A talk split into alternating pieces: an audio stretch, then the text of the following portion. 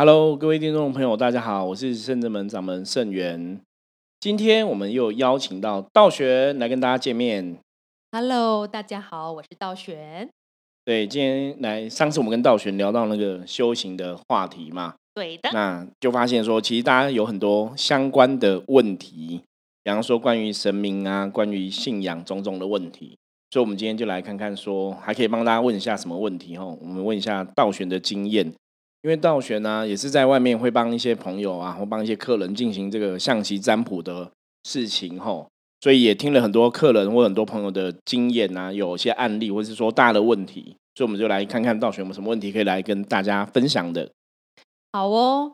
我记得最近呢，印象比较深刻的问题，就是因为大家知道我圣真门有这个济公师傅降价办事的服务嘛，然后有时候占卜呢，有时候这个占卜的卦象就出现济公师傅，那我就会直接跟这个占卜的客人说，啊，那你的问题，也许神明济公师傅可以帮得了你，然后欢迎你在这个办事的时间，然后上我们这边山上来，然后找济公师傅，然后问问他，看看有没有什么方法帮助你这样子。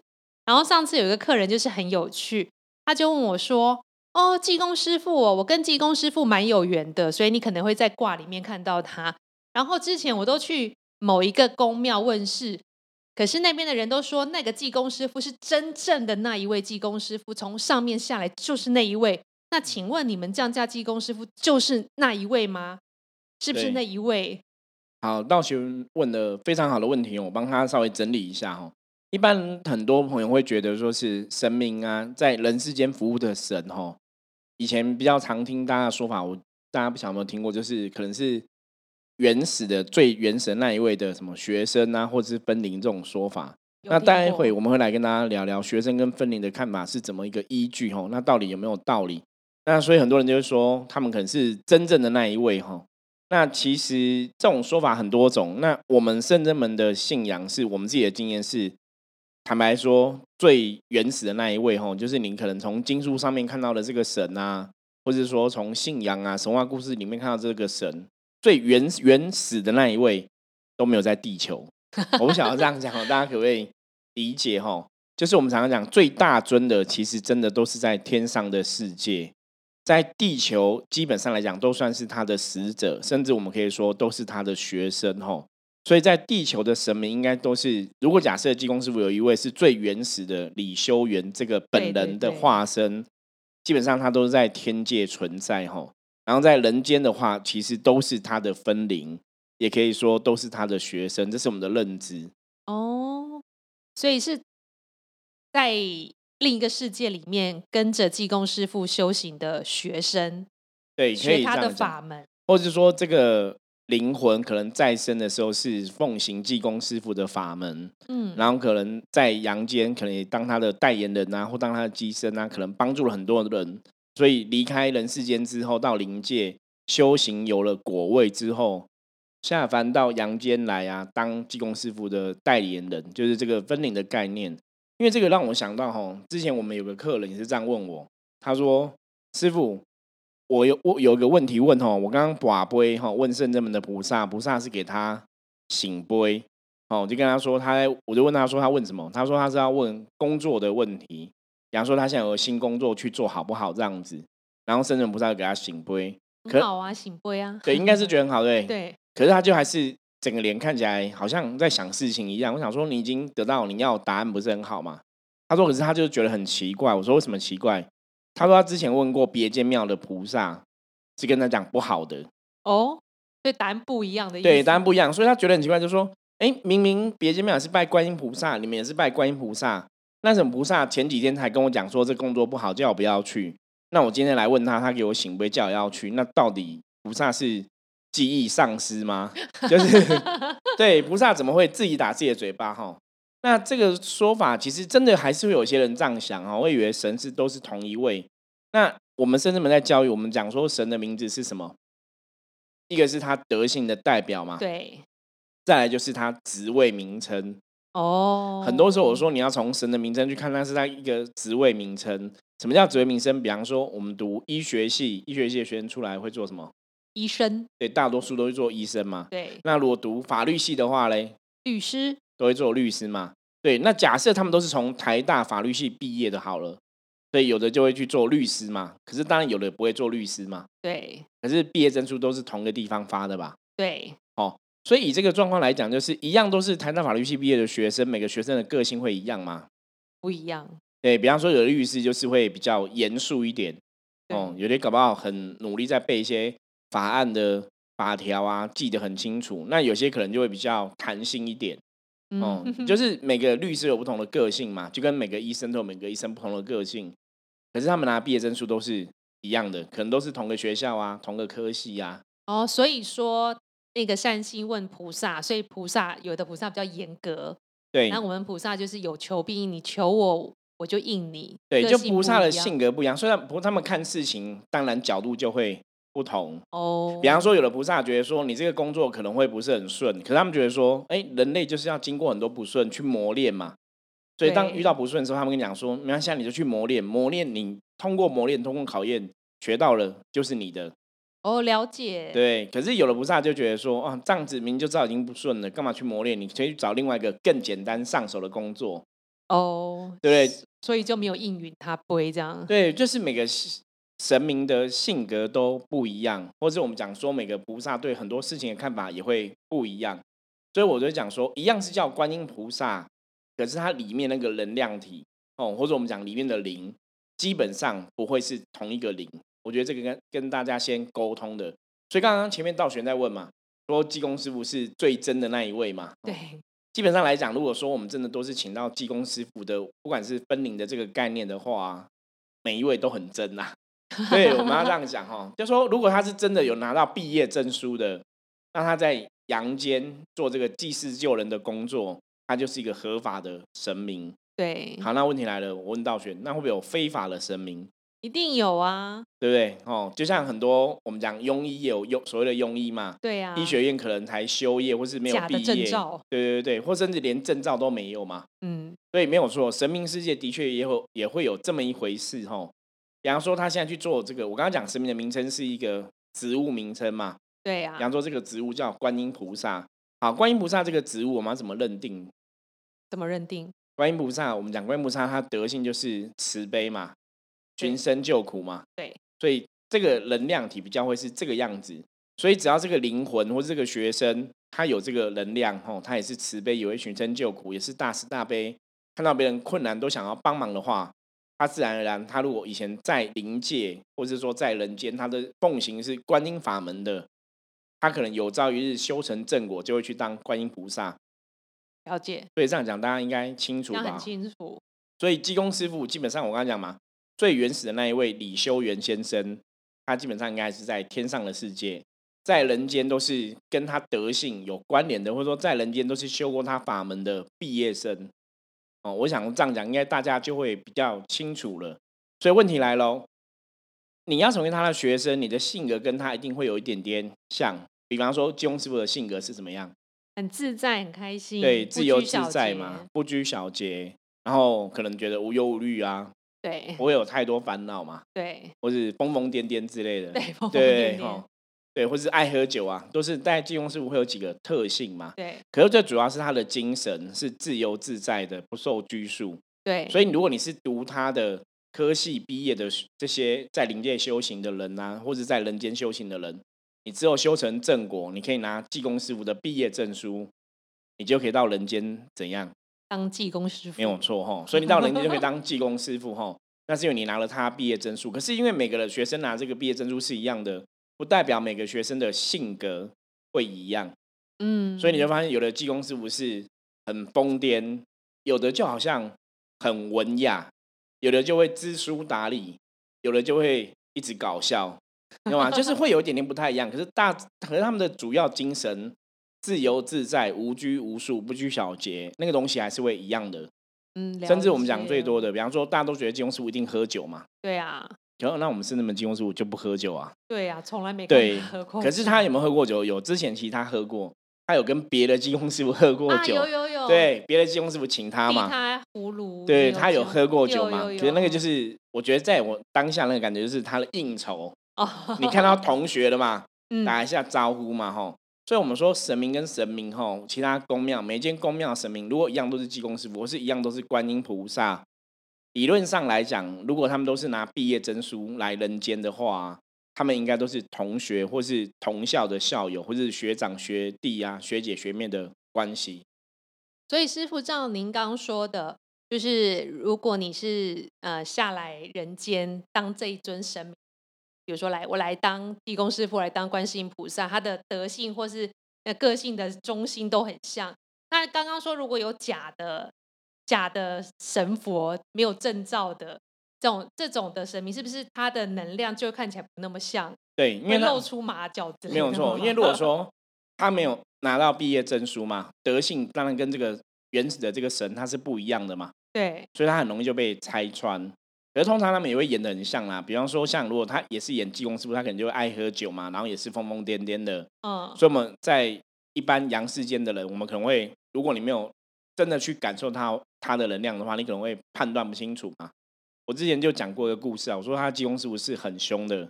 对，都会乱骂人呐，甚至还用脏话骂别人呐。天哪！然后什么事情都很容易生气。那我那时候怎么，我们不要讲说拆穿他马脚了，说怎么看出他应该是假的？因为理论上济公师傅是最不会生气的神，对不对？你了解他的德性哦，他是最不会生气的神，就是脾气应该是最小的。可是那个济公师傅的脾气太夸张了，就是很多事都会生气，然后还跟你讲说，他可能跟他弟子讲说。我今天想要吃牛排，就点菜，他用点哦。然后我今天 想要喝什么好酒这样子，然后我明天想要吃海鲜，就是都会这样讲。可是大家都会觉得，因为你那是神明的机身嘛，你穿那个济公师傅衣服在那边跳来跳去，大家都觉得那应该就是济公师傅嘛，所以没有人敢反对。虽然心里觉得怪怪的，心心里觉得会不会是骗人的，可是还是没有人敢反对嘛。所以在那个时候的机缘之下，我才会受到邀请去帮。朋友判断说那个济公师傅是不是真的？可是我觉得，因为师傅你有智慧，我觉得一般人真的很难。像我以前也有陷入过这个迷思，我也在一个道场修行过。对，然后就是那个算是主事者吧，算是永住永驻这样，也是脾气很暴躁，打骂老婆小孩，拿小孩才四五岁拿他头去撞墙。嗯，那有很夸张。对，然后也是。你也是经过了一段时间，我觉得说现在里面真的是不会清醒，但是久了会觉得好像这真的不合逻辑。如果你今天是一个神明的代言人，为什么会这么的暴躁暴力？对，因为其实大家知道哦，他如果是神明的代言人呐，他必然在人世间，如果他是这个神明的，我们讲说神明的人间的使者啊，哈，要要宣扬这个神明的这个法门的话，他的德性跟神还是会接近。嗯，那我们以前讲过嘛，如果神明什么叫做神明？神明就是说他的德性，他修了品德，或他的慈悲之心、慈爱之心是比人类还巨大嘛，他才会想去帮帮人嘛，才会成为神的存在嘛。所以必然是这样子哦。所以我常常讲，就是有些时候啊，我们要判断一个宫庙的主事者，或是一个修行团体的主事者，因为刚刚道玄讲的很好，就是一般你在庙里面，因为你在那个环境之下，哈，我们讲就是你在别人的环境，或是我们讲的磁场结界当中，对，对你可能觉得怪怪的，那你可能会受那个环境的氛围，或是环境的真的有些不好能量影响，你也没办法有个清楚的判断。对，加上旁边的师兄师姐会一直对洗脑你之类的，这样怎么样怎么样这样子。对，所以可是大家还是要有自己的智慧判断，就是说，如果他是这个神，他的德性跟这个神必然会相符合。可是大家一定要知道，如果是一个贵为神的存在呀，或是佛菩萨的存在，他必然比人类更有爱心，他必然比人类更有智慧。所以有些时候我都讲说，如果你看这些神明代言人，或是你看这个神在处理事情的过程当中，有些神在办事嘛。如果是比你还没有智慧的，或者说比你的慈悲心还小的哈，没有爱，你可能都要觉得那真的有点怪怪的。那师傅，那像这样子的状况，到底是？神的能量偏了，影响了主事者，还是主事者自己心境不好，然后让神也不会来接近他？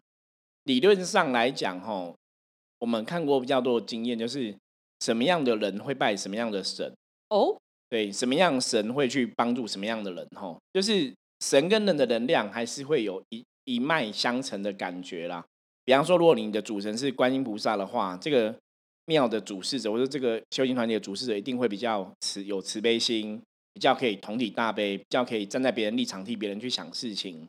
对，哦那如果你的主事者可能是三太子好了，那这个永住啊，或者这个修行的师傅，他对他可能就会像三太子一样，会怎样？要赤子之心嘛，像三太子一样，然后会比较会玩呐，会嬉笑啊。可是大家还是要知道哦，三太子他还是神嘛。对呀。所以如果一个三太子太夸张，哦，我讲太夸张，你去判断那个神的行为，如果他神的行为已经做到让你觉得可能有点过度的嬉笑，有点过度的不懂事，有点过度的幼稚到不行的时候，你还是要判断一下。因为神既然会是神啊，他三太子像我们圣子们也有三太子嘛，他来的时候会玩会玩啊，会跟大家玩啊，会跟大家讲一些开玩笑开玩笑啊，对。可是该办事的时候，该严肃还严肃，很认真。对，可是他玩也不会玩到太夸张哦，或玩到没有分寸。不会。对，我觉得那个分寸大家可以注意看，就是神还是有神的德性，不会玩到真的让你觉得这个神有点怪怪的，或者是说跟人家。手摸来摸去什么的，到你觉得哎，好像人类都觉得会不舒服了，何况神怎么会做这个事情哦？所以如果是这样的东西，大家都要去合理的判断，那个神也许是没有拿到毕业证书的神哦。对我们未必未必未必是不好的神呐，可是我觉得那未可能是没有拿到毕业证书的神，所以他就因为你没有拿到毕业证书嘛，表示他的德性离真正的这个神还是有点距离存在。对，那我们要先讲，没有拿到毕业证书的神一定是不好的神吗？其实也不一定，我觉得还是要仔细判断呐。每个状况不一样的意思，没有错。因为这个东西，我们要再去分析哈，说一个寺庙里面拜的神到底怎么一回事。我觉得我们可以跟大家聊很久这个话题哦。之前那个 Netflix 那个很有名《通灵少女》啦，哦对，大家应该有看过，道玄有看过吗？有看过。对，《通灵少女》的那个原型的那个通灵人嘛，哈，那个灵媒，她其实在很多庙他就讲过啊。他都没有看到神，他都看到鬼。哦，那这个为什么他会这样讲？下次我们有机会再来跟大家分享这样的状况，就就我们了解的寺庙真正的状况。可是这种话题很难聊的原因，是因为说我们人在江湖嘛。对，以前我的长辈对我们刚出道的时候，长辈曾经给我一个不能说就是提醒啦，给我个提醒。他说：“人生在世，哦，我们在社会上行走。”他说：“你千万不要挡了人家财路。”哦，那我们还要再继续聊那个话题吗？可是你这样子讲，大家一定会很痒。对，我们不要挡人家财路。我们不是说不要去，我们只跟大家讲说，你要有智慧判断。嗯，我们也没跟你讲说哪个地方好或不好嘛。也对，对，那只是说，的确哦，很多庙的神，他的确有可能是没有毕业的神，或是他的确是不好的神哦，或是甚至有的是孤魂野鬼去当神的。这个故事我们都听过很多。那只是说，我们现在跟大家讲的是，你要怎么样自己有智慧去判断。对，教大家有智慧。对，所以所以大家自己判断嘛。我们也没有点点出名字说哪个是有问题的嘛，哈。可是我跟大家讲，刚刚我们聊了很多嘛。对。我说判断最主要是他的德性要相符。对。甚至如果说他是神的话，对，如果表现的比你还没有德性，你怎么会信他？真的，对不对？道学应该可以体会嘛。你之前真的 去过其他的团体嘛？对对，那个老师的德性，如果老师的表现是有点好像没有像神那样的慈悲心，那真的都会有点怪怪的哦。对呀，就像我们圣智门虽然有伏魔三圣嘛，我们讲伏魔三圣是比较武的神明嘛，是降妖伏魔哦。比方说可能关圣帝君啊，哦，我们知道关圣帝君很多，不管是警察嘛。或是很多黑道的好朋友们，大家很多其实都拜关圣帝君。对，那大家有没有想过一点很奇怪？警察也拜，黑道好兄弟也拜，为什么大家都会拜这个神？哦，大家都想让他保佑嘛，所以就表示说这个神他必然有他的德性，为人所钦佩嘛。是，所以如果说这个他的基建、他的机身，或是他的主神是关圣帝君的宫庙啊、团体啊。他们可能那个表现出来气质没有关圣帝君的德性，那你也可以合理去怀疑说，那是不是真的关圣帝君？对我觉得就是大家从神的德性去判断啊，所以主事者的德性很重要。我觉得这样当主事者真好辛苦，因为他不止降价接神的时候要表现的跟神明相应，那可能他退驾，身为一个凡人的时候，大家也会要盯着他看，对啊言行嗯举止。没有错，没有错，这个就是我觉得，像我自己是一个师傅的这个角度，我就觉得真的当师傅哦，其实是很辛苦的一件事情。可是另外对我们来讲，那也是我们的功课嘛，嗯，讲我们的使命嘛。因为你既然会当师傅，会当个老师，必然你跟你的主神之间有一点呃因缘在，对因为一般人也不会突然跑出来说当个师傅、当个老师啊，所以你会当这个主神在凡间的代言人，必然这也是你的功课。所以我我常跟自己讲，就是我们只能接受。那大家一定会用放大镜去看你的状况嘛？这个就有点像艺人朋友一样，有没有？哦，私底下你上了舞台之后啊，你你就是要去注意那个形象嘛。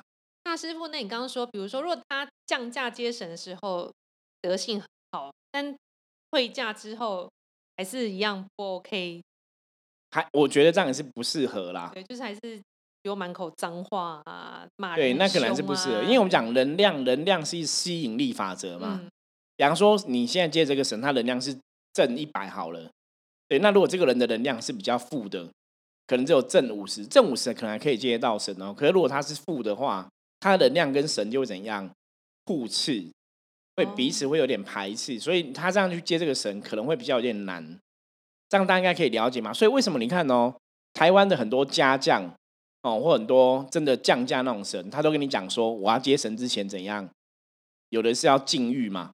对不能有性生活嘛，有的是吃东西要改成吃素嘛。对，那为什么为什么要这样做？道玄知道吗？亲近一下自己，对啊，对啊。那为什么如果说你的能量状况跟神没有关系，你为什么需要亲近？所以表示你要亲近自己，就是你要把你的能量调平，调到跟这个神的能量是接近的，你才有办法接得了他嘛。所以我这样讲，大家应该很容易听得懂哦。就这个逻辑，对，这个逻辑就是这样，就是说，所以他要接这个神，他必然跟这个神的能量要贴近。那如果不能贴近，他就没办法接到这个神。哦，哦所以久了就会感觉没有那么真实，或对者什么之对对类的。哦，那所以很多宫庙就是这样慢慢慢慢慢慢慢的变了。对啊，那个就是主要人的德性有改变，所以你的德性改变，你的神、你的师傅他们可能德性很好，可是他教你嘛，他能量跟你就会越来越远，因为你们两个相差的距离就会越来越大，这是一个最大的问题。可是当然你要去判断一个降价的神哦，降价的一个机身或降价的一个代言人是不是好的，我觉得这的确要智慧啦。因为台湾现在的一般的降价呃方式，除了一般降价之外，还有所谓我们讲的零机嘛。对，灵机跟一般降价的还是有一点点不太一样的地方。那这可能大家就要资源慢慢再去判断。可是基本上我们刚刚讲的德性的部分呐、大家还是可以从这一点去检视哦。那个德性，就算不管你是灵机的系统还是降价系统，那个主事者的德性跟神还是会贴近就对了。哦，那我还想再问师傅一个比较敏感的问题，你说那有些神明啊就会报名牌，那为什么圣真门的神明没有报 名牌？对，这是一个非常好的问题。对，之前那个大乐透嘛，开十五亿，对不对？很多人有中哦，我们也是很羡慕大家可以中十五亿这样子像。师傅说道玄这么会做梦，从来也没有梦到那个名牌。对对对对，这个我我们其实就不予置评啦，应该这么讲哦。因为我觉得那也是一样神的德性。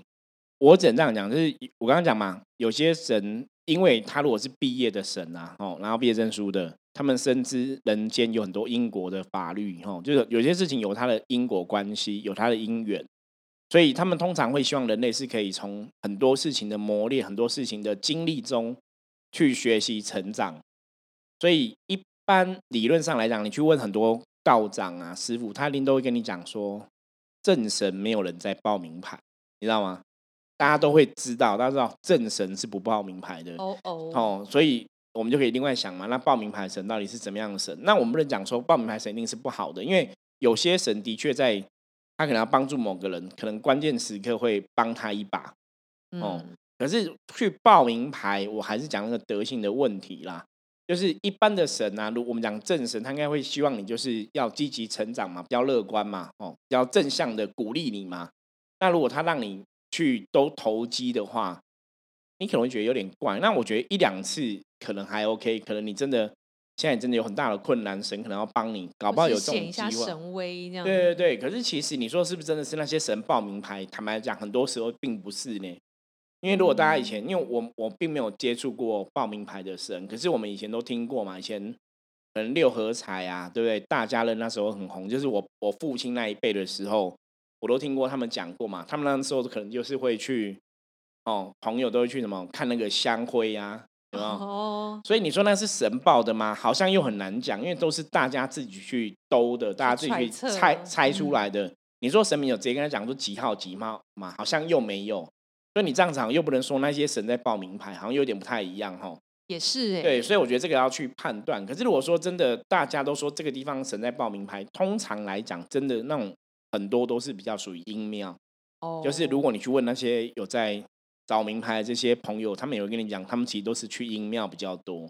对，那就是另外一个范畴了。那阴庙的神基本上来讲，应该就比较是没有拿到毕业证书的。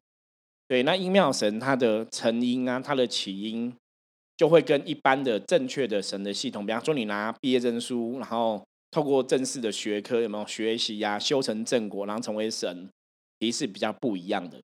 了解，对，阴庙神它比较像是因为每个地方环境的文化的关系，所以成为那个地方的管理所在。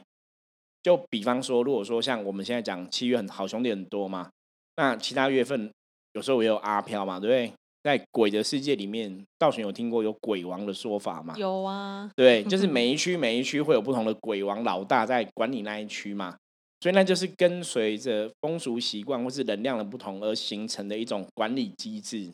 哦，无形的，对无形的管理机嗯制吼，我们就像我们讲台湾的状况吼，我们也不要讲太多，不要挡掉财路吼。就基本上来讲，对对，这话有点敏感，就是大家应该知道这个社会太极的道理，就是有阴有阳，有白有黑，对，所以我们很多东西都是这种平衡，对，所以很多东西就是你要平衡就好，你太超过了吼，过于不及都不好，所以我们常常讲要中庸之道嘛。对，对，所以阴庙的系统基本上跟正神系统有点不太一样，我们以后可以慢慢来分享一下。哇，这讲都讲不完，对，这真的讲不完，而且我以前也有去拜过阴庙的经验哦，所以后来我的经验是，其实还是拜正确的系统好，比较简单，因为拜阴庙通常比较会是利益交换，你求什么嘛？求财他给你财嘛，你求感情他给你感情嘛。可是那就有个还愿的问题，如果还愿没有做得很好，对，就不会很好哈。想听师傅拜一庙的经验，对，我们下一次来讨论这样子，因为那个讲下去真的讲不完哈。感觉这很很刺激耶，对，所以今天最主要在跟大家分享，就是神明的分灵到底是怎么一回事啊？然后你家的神跟我家的神为什么不是同一位？哈，所以像我们刚刚讲到这，现在就是帮大家再整理一下，就是基本上来讲，在阳间的神，如果他们都是正确拿到毕业证书的，他们只是德性是这个神的哈一样，然后可能都是他的学生、他的子弟兵这样子，可是都不会是最大位的那一位哈。那最大尊的在哪里？通常都在天上。对，就是你经书看的，可能观世音菩萨、地藏菩萨、药师佛啊，哦，或者是关圣帝君那，这些最大尊的、最你原始的那一位，包括妈祖娘娘都是哦，都是在天上。所以在地球的都是他们的分灵哦，或者说都是他们的学生。那为什为什么会这样子？其实有个最根本的问题，什么问题？因为能量不一样。他们这里容纳不了他们，对，因为他们的地的能量、他们的能量、他们的智慧、他们的灵光，他们当初修成正果的时候，他就去修成正果的世界了，所以他的能量的频率是更高的，所以它能量频率超过某一种范围之后，它是不容易在地球常住的。哦，这个如果大家听不懂，我们下次再好好跟大家聊这个部分，因为这个部分也可以聊很久。哇，对，所以今天要先跟大家主要分享就是，神明基本上来讲，如果都是有拿毕业证书的，他在阳间就是原来最大尊的那一位的学生或弟子，或是他的分灵哈。那分灵的是一种说法，其实基本上就会比较像是他的子弟兵或是学生这个感觉就对了。了解喽。所以今天我们这样大家都明白，以后都不会想说到底你的神是哪里来，我的神，我的神是从竹林寺来的还是哪里来？其实都是上面的观世音菩萨的学生下对，那有可能他如果说是从竹林寺来，有可能他也有去竹林寺受过训嘛，那就会不同的状况，当然会有这样的分灵出来，没有错。了解。好，那如果以上这些话题大家还有不了解的话，大家可以再透过我们的 line 来询问我们。好哦，那我们今天就聊到这里，那其他问题我们就之后慢慢会跟大家分享，所以大家一定要那个锁定待，锁定我们的 podcast 哈，然后要按下订阅，这样子都会收到通知哦。对呀、期待下次师傅的分享。好，那我们就下次见，谢谢道玄，谢谢师傅，大家家拜拜拜拜